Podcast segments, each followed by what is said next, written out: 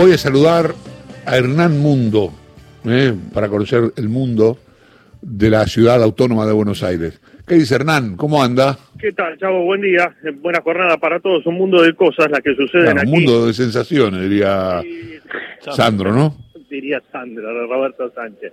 Es así. Bueno, eh, suceden bastantes cosas aquí en la jefatura del gobierno de la ciudad, más allá de la conferencia habitual de Fernán Quirón, ministro de Salud porteño, porque también se está reuniendo el gabinete eh, de la ciudad, encabezado por Horacio Rodríguez Larreta, quien ingresó sin hacer declaraciones, pero sí tuvimos declaraciones de Diego Santilli, el vicejefe de gobierno y ministro de Justicia y Seguridad de la capital federal, en relación al eh, suceso de la jornada de ayer, o sea, de la primera hora de la mañana, cuando fue asesinado Dimitri Armillán, este ciudadano armenio de 47 años, eh, por un joven de 15 años, esto en el barrio de Retiro, puntualmente en la avenida Córdoba y San Martín.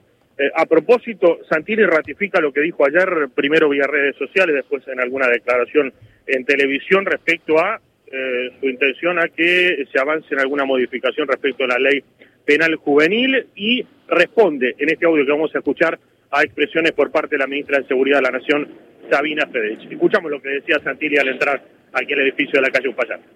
No se trata de estigmatizar, se trata de salvar vidas, se trata de poder prevenir, se trata de poder hablar en términos de lo que uno tiene que hablar. Es un hecho delictivo donde hay que, por supuesto, tratarlo de una manera diferente que un mayor, pero es un hecho delictivo y es un homicidio lo que hay en discusión. Entonces, eh, la gente tiene problema hoy, no es un problema de estigmatización. Hay que, hay que abordar el tema. La, la seguridad no es un tema de derecha e izquierda, es un tema de paz, de tranquilidad, de poder ir a trabajar.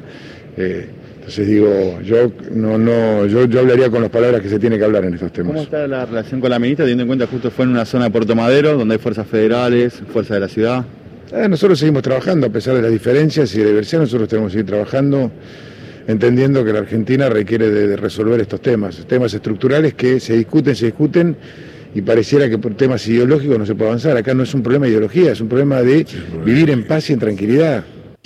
Sí, Las se, palabras se de me Diego escuchó. Santilli en lo referido al asesinato de este ciudadano armenio Mm. eh, durante la mañana de ayer. Y en lo que tiene que ver con eh, lo sanitario, Chavo, lo estrictamente vinculado a la salud y a COVID-19, bueno, por un lado la versión oficial, por otro lado también lo que se ve en la Me- realidad. eh, Hernán, ¿me escuchás? Sí, te Eh, déjame decir una cosa antes de, de continuar. Yo creo que sí es un problema ideológico.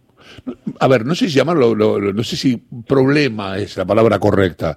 Yo creo que hay un tema ideológico, porque eh, si vos tenés cierta ideología, combatís esto de una manera, y si no, la combatís de otra. Si, por ejemplo, yo creo que la solución no es este, crear cuerpos policiales o llenar la calle de policías. Pero eh, recién Santilli hablaba de que el problema está ahora y no es a largo plazo. Yo to- creo que está equivocado, pero esto me- ahí tenés un tema ideológico. Santilli cree en algo en lo que yo no creo y viceversa. Hay un tema ideológico. No hay que des- nunca, nunca, y este es el error, yo creo que tiene que ver con la formación de Santilli, este, hay que descartar a la política como, como para, para arreglar todo tipo de cosas. Depende de la política. La política, hay que tener una política de seguridad. Algunos la tienen de una manera, llenando la, llenando la calle de policías, este, y sin embargo los delitos siguen, continúan ocurriendo. Y hay otros que creen que este, hay que darle trabajo a la gente. Sabela hablaba, hace un ratito escuchábamos a Sabela, de pibes que nunca vieron a sus padres trabajar lo cual es cierto. Entonces, a partir de eso, vos tenés ciertas explicaciones de por qué pasa lo que pasa. ¿Esto es una justificación? Digo, no, pobre pibe, denle de comer y denle un laburo. No, tampoco. De lo que estamos hablando es buscándole una explicación de por qué hay pibes de 15 años que te matan por una bicicleta. ¿Querés decir algo, Lucía? No, te, eh, te iba a contar, bueno, no sé si Hernán sigue allí explicándonos la posición de Santilli, pero por supuesto que esto trascendió a Santilli porque ni bien se conocieron estas imágenes dramáticas de- del asesinato del ciudadano armenio, lo que sucedió es que Juntos por el Cambio salió un poco a coro, con Bullrich a la cabeza, a reclamar que se trate un proyecto de ley que lo que propone es crear un régimen penal juvenil. Lo presentaron, eh, una de las impulsoras había sido Bullrich, y lo presentaron durante el gobierno de Macri, que entre otras cosas lo que contempla es bajar un año la edad de imputabilidad, que actualmente está en los 16, bajarla a los 15. Y hubo respuestas, por supuesto, ahí Hernán nos mencionaba este, eh, este audio de Santilli que responde un poco a la posición de Frederick. Lo que dice la ministra nacional es que no se necesita solamente un régimen penal juvenil nuevo, sino una reforma de todo el sistema penal juvenil. Y ahí, Chavo, viene un poco el tema que vos decías, eh, si querés ideológico, donde ella dice, bueno, también el, el, tema es complejo y no se reduce a bajar la edad de imputabilidad, sino que hay que pensar qué, qué beneficios y qué, qué perjuicios, si querés, traería una, una reforma como la que está proponiendo Cambiemos.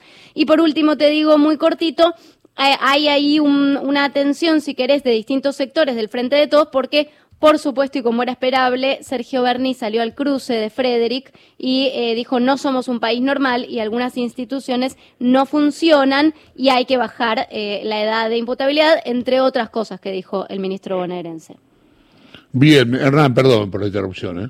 No, no, está claro, y agregarles a lo que ustedes vienen diciendo que eh, Santilli se pronuncia la misma sintonía respecto a decir que este, si no es este el momento, yo le preguntaba en otra en otra de las preguntas, que obviamente por la extensión del audio no lo pasamos, pero eh, si eh, era el momento para que en el ámbito del Congreso se pudiese debatir una reforma. Si no es este el momento, ¿cuándo? Me respondió Santilli al entrar a la jefatura de gobierno, evidentemente sí, como vos decís, Chavo, hay una postura eh, política e ideológica, en este caso, de Junto por el Cambio y de, la ciudad de Buenos No, no me gusta que se le diga a la gente que no, que no es ideológico. Hay ideología en, este caso la de Santilli, la del gobierno de la ciudad, pero hay ideología, es mentira que no hay. Siempre hay ideología. en todo hay ideología. En todas las posturas, claramente, claramente. Eh, Chavo, eh, lo referido cortito a lo sanitario, porque están pasando eh, situaciones, más allá de lo que diga oficialmente la ciudad, respecto a testeos. Hablamos allá de los testeos a turistas, la gente que está regresando a la ciudad, y también a los porteños que están regresando a la ciudad después del fin de semana largo. Eh, lo que decía Fernán Quirós más temprano es que testearon a mil personas eh, a lo largo de todo el día de ayer en los distintos centros. Hay situaciones en donde hay gente que está reclamando porque no ha sido atendida. La ciudad dice que va a corregir esta, esta situación durante el día con dos centros de salud más. No hay situación de colapso, dijo Quirós en la conferencia en la que tuvimos más eh, temprano, pero evidentemente difiere bastante lo que es la comunicación oficial respecto de lo que está aconteciendo, por ejemplo, en la ex cervecería Múnich, también en el centro de convenciones en que está pegado la Facultad de Derecho, de la gente que llega a la ciudad. Y otra cuestión, le preguntamos a Fernán Quiroz en la conferencia de prensa, ¿va a haber sanciones con la gente que no firme la declaración jurada o no la complete eh, online y que además no se haga el testeo? Lo que me respondió Quiroz fue, nuestra intención es que esto no tenga un carácter punitivo. Evidentemente, no va a haber sanciones, con lo cual también esto puede generar que haya mucha gente que también decida no cumplir con las normas. Señor, ha sido un placer escucharlo. Un abrazo grande. Chao.